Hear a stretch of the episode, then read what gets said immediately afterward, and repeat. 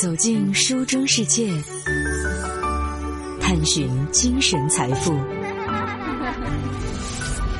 九五爱阅读。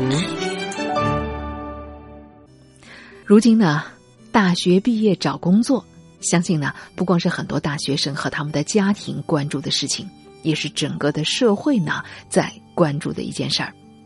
今天的节目当中呢，舒心就想和大家来分享这样的一篇文章。相比恋爱结婚，这届年轻人更想搞钱拼事业。我们来听一听这位妹与五月，从他身边的那些同学和朋友的身上，都观察到了一些什么？这届年轻人到底对于找工作都持有一种什么样的态度呢？让我们一起来听一听。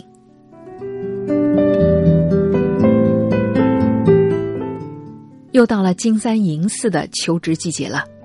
一时间，关于跳槽的风声也是此起彼伏，就连食堂里的阿姨也敏锐的观察到，过完了年，好些熟面孔都不见了。周末呢，跟好朋友约着吃饭，身在同一个行业，当然先互通一番有无了，交流各自公司的情况。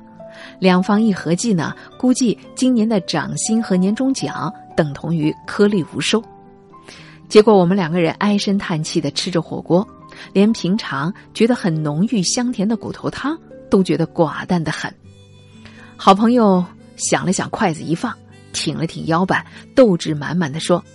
决定了，今天晚上回去就改简历。”我呢，直视着他的眼睛，也斗志高昂的回敬了一句：“我明天开始改。”老一辈常说：“男怕入错行，女怕嫁错郎。”哥现在来看呢。这个理论不光存在着性别歧视，从事实的角度来看，和今天的行情也不太相称。因为相比起恋爱结婚，当代的年轻人，无论是男的还是女的，都更愿意把个人发展和赚钱首先摆上了优先级别的宝座。不用说，最近同学和朋友之间的聊天，也基本都集中在跳槽找工作的话题上。前几天。大学同学和我提起正在看新工作的事儿，聊起原因，这薪资水平固然是逃不开的导火索，但是另外一个非常重要的原因呢，是想跳出舒适圈。我们俩是在同一家公司上班的，属于行业内还算是不错的大型外企，福利环境自然不用说了，外企宽松的氛围也无可挑剔。基本上算是比较稳定的工作类型，但是在一个温顺、没有太大变化的环境里工作了几年，不可避免的丧失了原来的斗志和勇气，危机感也并非是空穴来风了。所以后来我们都一致的认同：不趁早离开，晚了既没有勇气，也没有资本了。我想这一点。恰恰是和我们长辈那一代的价值观呢完全相悖的存在。要知道，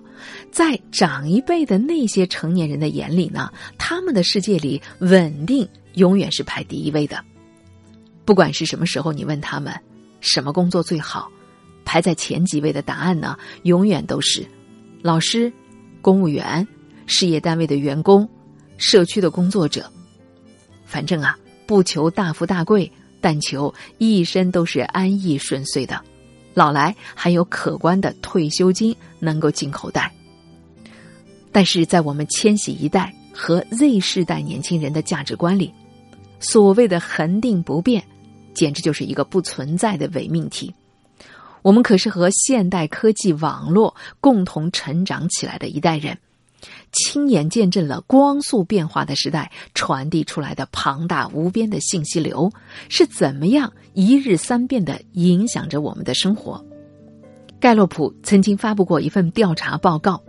报告当中把千禧一代年轻人的心态呢概括了这样的四个词，那就是独立、连接、不受约束、理想主义。其中就。不受约束这个关键词展开以后的内容呢，就包括了这一代年轻人不接受墨守成规、遵循既往的经验作为一个恒定不变的事实。的确啊，习惯了变化和接受新的事物，探索未知，就是写在我们这一代年轻人血液里的 DNA 呀。安于现状，乖乖听话，老实说还挺难的。我的另一位大学好朋友在药企工作，鉴于行业的成熟度以及专业性的要求，他的实验室很少会有同龄的人入职。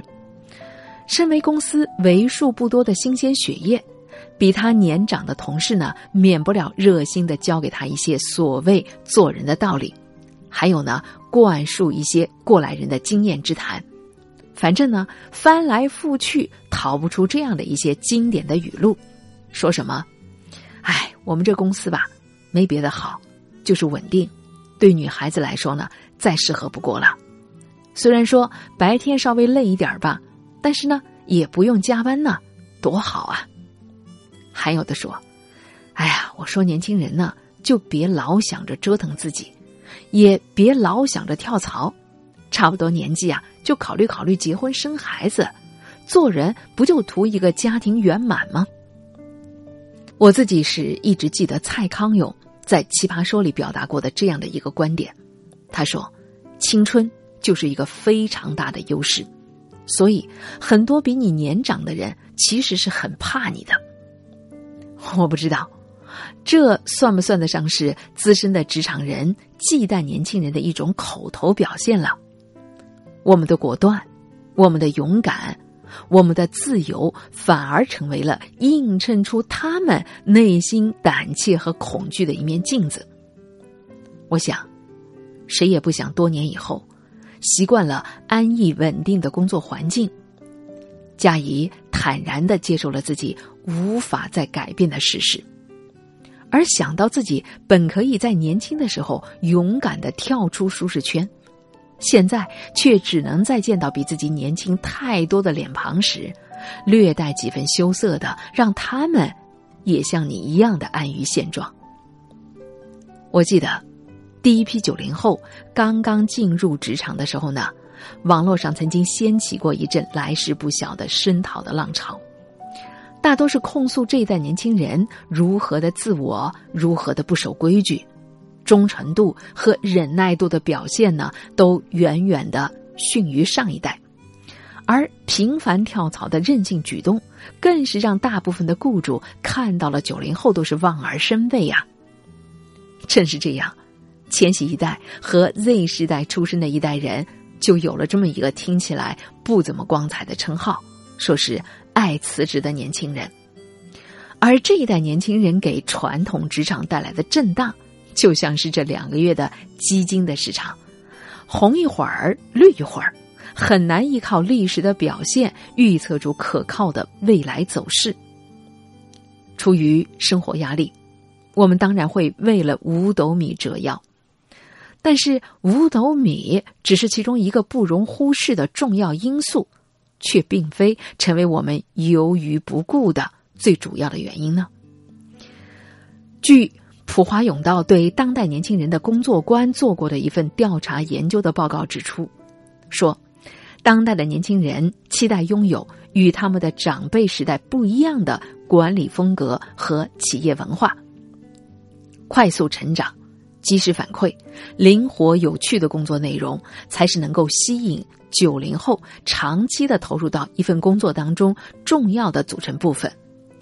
快速、及时、有趣，的确，这三个特质恰恰也是社交媒体在我们这一代年轻人的身上投下的影响力，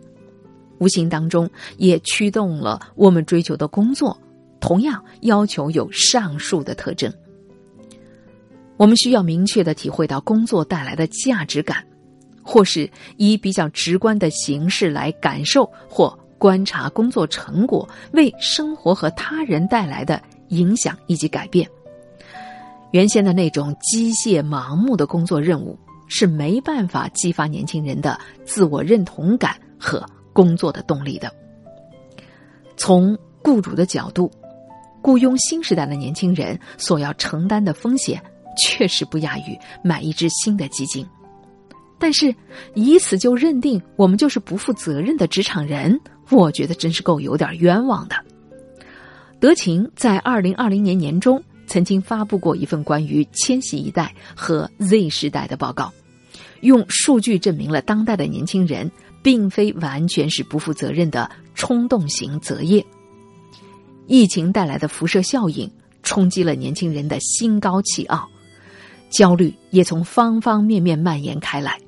这也重塑了年轻人原本持有的工作忠诚度和理财的观念。在参与调研的年轻人当中，超过半数的人有了更为谨慎的长期储蓄的计划，